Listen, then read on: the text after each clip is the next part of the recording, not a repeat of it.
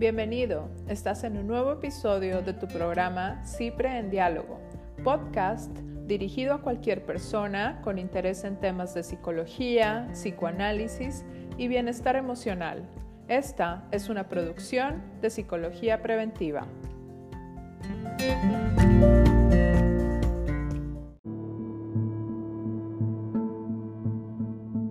Bienvenidos a su programa Cipre en Diálogo. Estamos en un bloque más hablando sobre duelo. Yo soy la licenciada Cintia Cirilo. Y yo soy la licenciada Nancy Rodríguez. En este bloque, Cintia, en específico, vamos a hablar de factores que pueden intensificar o hacer que un duelo sea un poco más complicado o también ver en qué momentos estamos viviendo este duelo.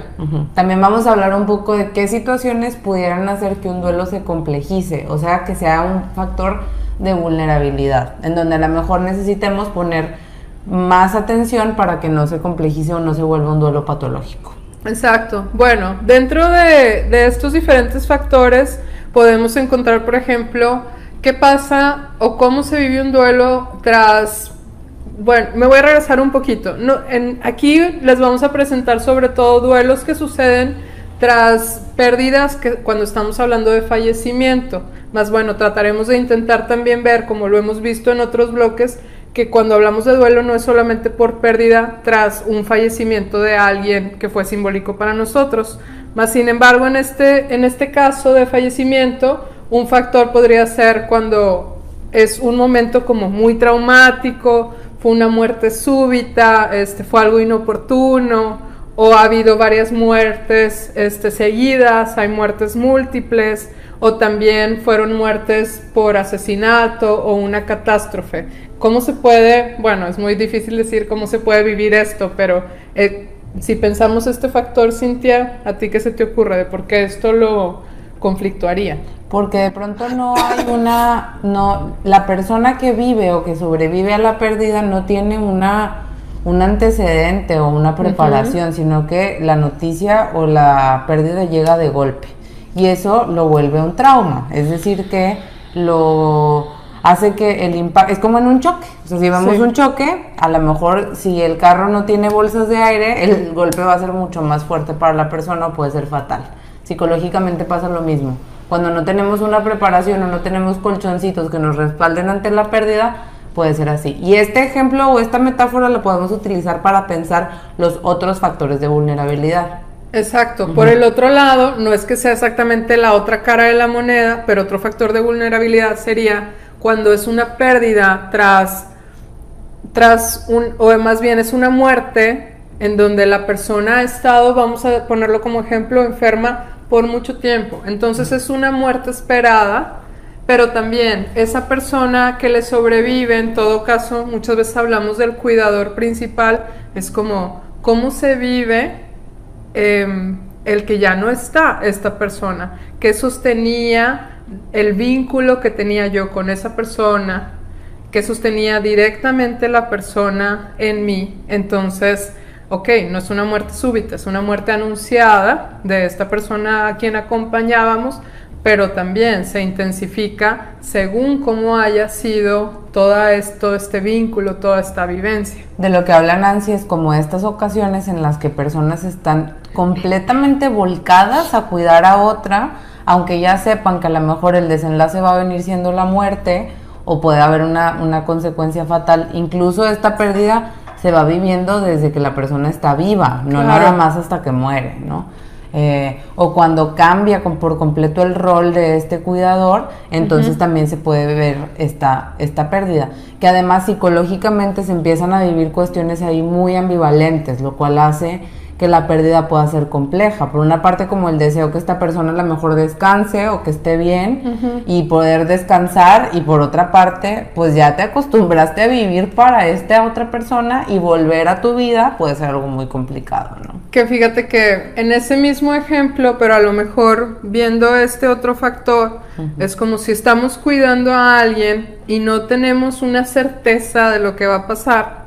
Entonces hablaríamos de de esa pérdida que es incierta. No sabemos cómo se va a dar, qué va a pasar, o en situaciones pienso ahorita a lo mejor en, en un ejemplo muy diferente, pero alguien que tiene algún familiar en prisión, por ejemplo, y que no sabes realmente cómo está tu familiar, si está ante situaciones muy vulnerables o no. Entonces estás también como en un sentido de alerta constantemente porque no sabes si algo, algo me refiero a una pérdida, puede llegar a pasar. Entonces, ¿cómo se vive esto también cuando es algo incierto? Que ahí hablemos de la pérdida no nada más desde la muerte, sino que cambia todo el estilo de vida, por ejemplo, cuando una persona está en prisión o yo pensaba también una persona que pudiera estar acompañando a alguien con una enfermedad degenerativa crónica, tienes la muerte cerca todo el tiempo, ¿no? En cualquier situación, por ejemplo, una persona que tenga alguna enfermedad respiratoria, con cualquier gripa o en cualquier situación sientes la muerte diferente a una persona a lo mejor que pudiera tener el sistema respiratorio funcionando normalmente, ¿no? Entonces, también eh, de cierta manera es, es una pérdida ahí que complejiza y que es importante ahí poder tener nuevamente como colchoncitos que respalden. No van a hacer que la pérdida se sienta menos, pero sí que la persona tenga donde caer ante el dolor. Sí, es interesante también cuando nos toca en la clínica o en la vida, este ver cómo sería este factor que ya les mencionaba yo un poquito sobre el vínculo que se tiene con la persona, porque nos toca escuchar muchas veces como es que ya mi familiar, necesito hacer las paces con mi familiar antes de que fallezca. Y es interesante porque, pues justamente, luego nos toca escuchar que la persona fallece y el que se queda ¿Con qué se quedan? Si se queda con remordimientos, con reproches, lo hice bien, no lo hice bien entonces ahí también este es otro factor de cómo se vive, de cómo se viven los duelos, de, cómo se llevó la relación en vida y con también lo imaginario, lo simbólico que queda después y que la persona sigue reviviendo y le permite o no hacer un duelo eh, no patológico.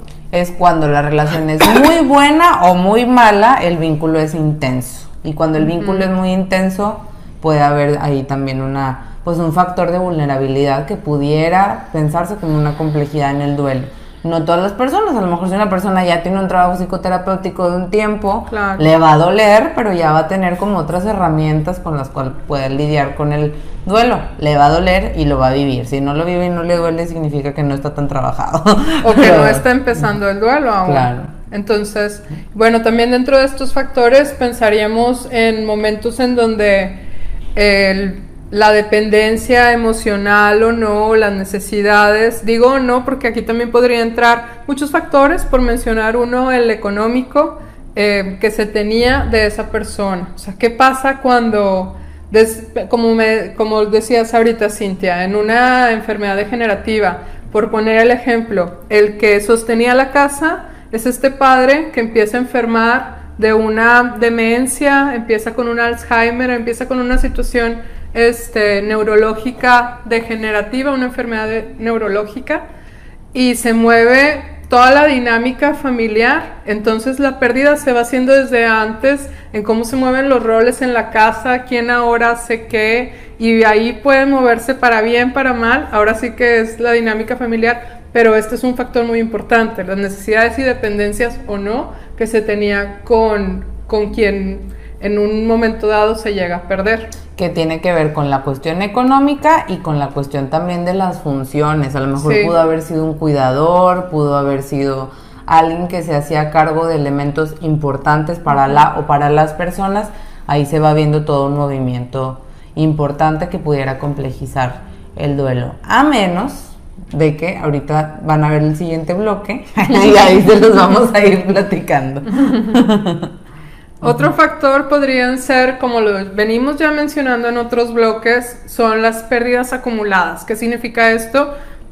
Falleció ahorita mi familiar, pero además yo traigo no solamente pérdidas que tengan que ver con fallecimientos anteriores, sino como decía Cintia, a lo mejor me acaban de correr de trabajo, o no, solo, o no que me acaben de, pero todavía traigo trabajando. Todavía no este, termino de procesar pérdidas anteriores y llega una fuerte.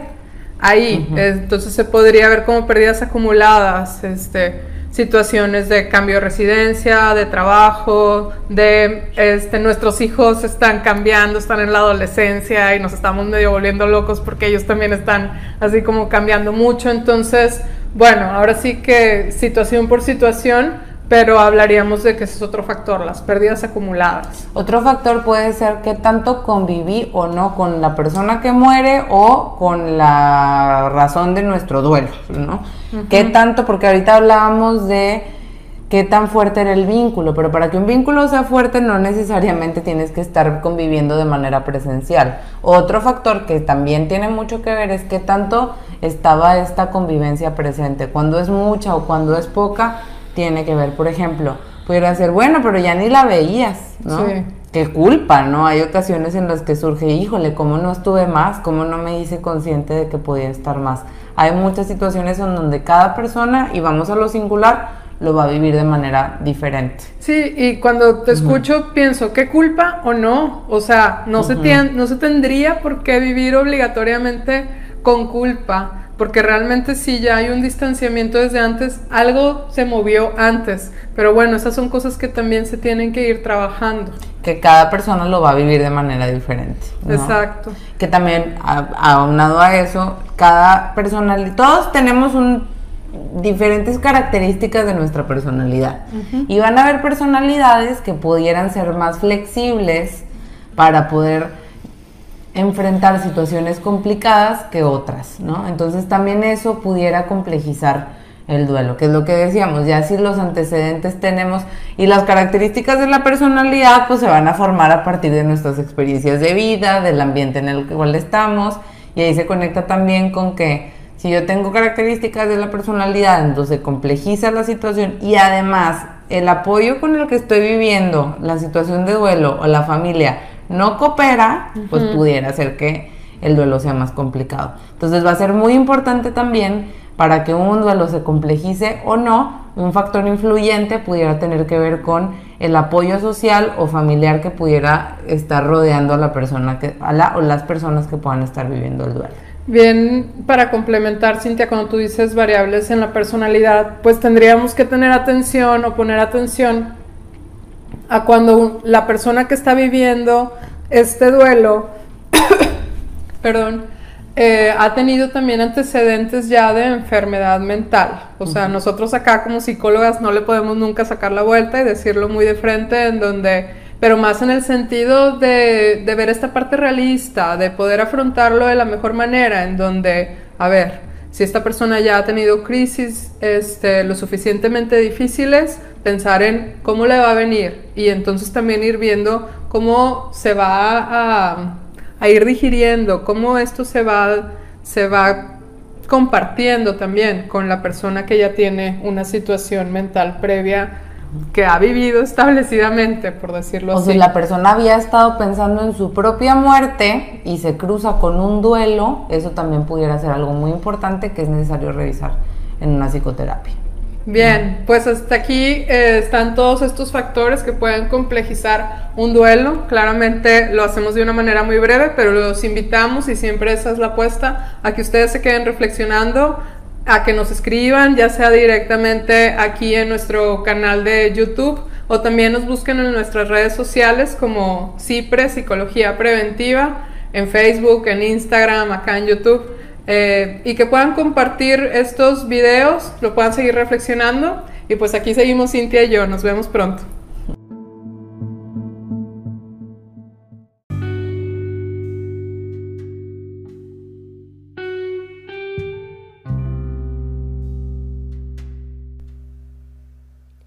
En CIPRE, Psicología Preventiva, puedes encontrar terapia presencial y en línea desde el enfoque psicoanalítico. Puedes hacer una cita llamando al 01800 00 mente o envíanos un correo por medio de nuestra página de internet www.psicologiapreventiva.com.mx.